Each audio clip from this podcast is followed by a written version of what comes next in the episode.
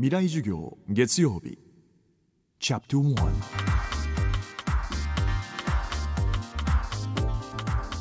今月から始まりました新番組未来授業。政治経済科学思想言論文化などさまざまなジャンルの指揮者が週替わりで教壇に立ち月曜から木曜までの4日間独自の視点から講義を行います。第2週目となる今週講師としてお迎えするのは批評家の東博樹さん。エッジの効いた批評で現代社会を論ずる傍ら小説「コンタム・ファミリーズ」で三島由紀夫賞を受賞されるなど作家としてもご活躍されています。まずは3月11日東日本大震災を機に初めて分かったこと。今私たちが受け入れなければならない変化とは？やっぱり311前と311の後、まあ僕としてはいろんなことが変わりました、まあ、あの現実っていうのは人がそれぞれ見ているものなのでそれは全員がの生活が変わるってことはどんな事件が起きてもありえないわけですがやっぱりまあ311で日本人の多くの人たちが生活を変えるざるを得なくなってしまったというのは、まあ、これは本当のことだと思います。多くの日本人がこの国だめかもって思ってしまった。あと外国から見てもじゃあ次どこにアジアのどこに行こうかって言った時東京っていうか日本のブランド価値は下がっていくはずですよね。でまあその時に僕個人として思ったのはやっぱりその日本っていう社会がですねまあ、あの今までもダメな国、ダメな国だと思っていたが、まあ、311の直後、ちょっと希望は持ったのですが結局こう、今に至るまでその政府の特に原発問題に対する対応の無能力というかですねこの迷走、まあ、今も政治も大混乱しているわけですがこういう状況を見てですね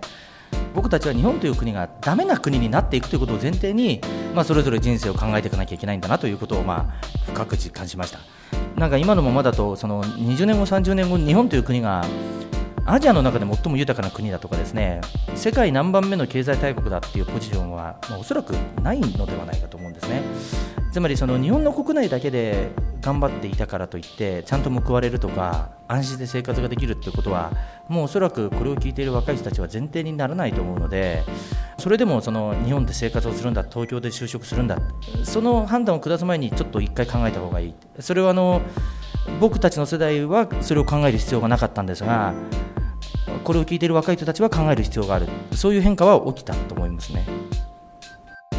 現代社会を覆い尽くす果てなき閉塞感から私たちはいかに脱却すべきか。その鍵は若者を取り巻く環境にあると東さんは語っています。では何が問題でどう解消すればよいのでしょうか。若者が海外に行きたくないんだったら行かなくてもいいんですけどあのただ日本の国内でこのままずっと生活をしていてあの日本語でだけをしゃべり日本の文化だけをあの享受してっていうサイクルはもうおそらくどっかで破綻するってことですよね。だから例えばその日本では今どのチャンネルを回しても日本語で放送されていて日本のバラエティでつまり日本の消費者に向けた娯楽が日本の国内でだけ消費あの生産されて日本だけで全部完結してるわけですよね。でもあの世界を見渡した場合やっぱりまあそういう国って非常に少ないし例えば日本でもあのわーと例えば教育とかを考えても高等教育大学とか大学院まで日本というのは日本語で全部やるわけですよ。日本語の先生が日本人に向けて日本語でしゃべる。でもこういう国だってそんなに多くあるわけじゃないわけですね。だからまああのどっかの段階で例えば大学院も全部英語の教育になったりとかするんじゃないですかね。まあ普通に。未来授業。明日も批評家東博樹さんによる講義をお送りします。テーマは日本のシステムを抜本的に変えるための教育改革。東さんが現在の国語教育の問題点を浮き彫りにします。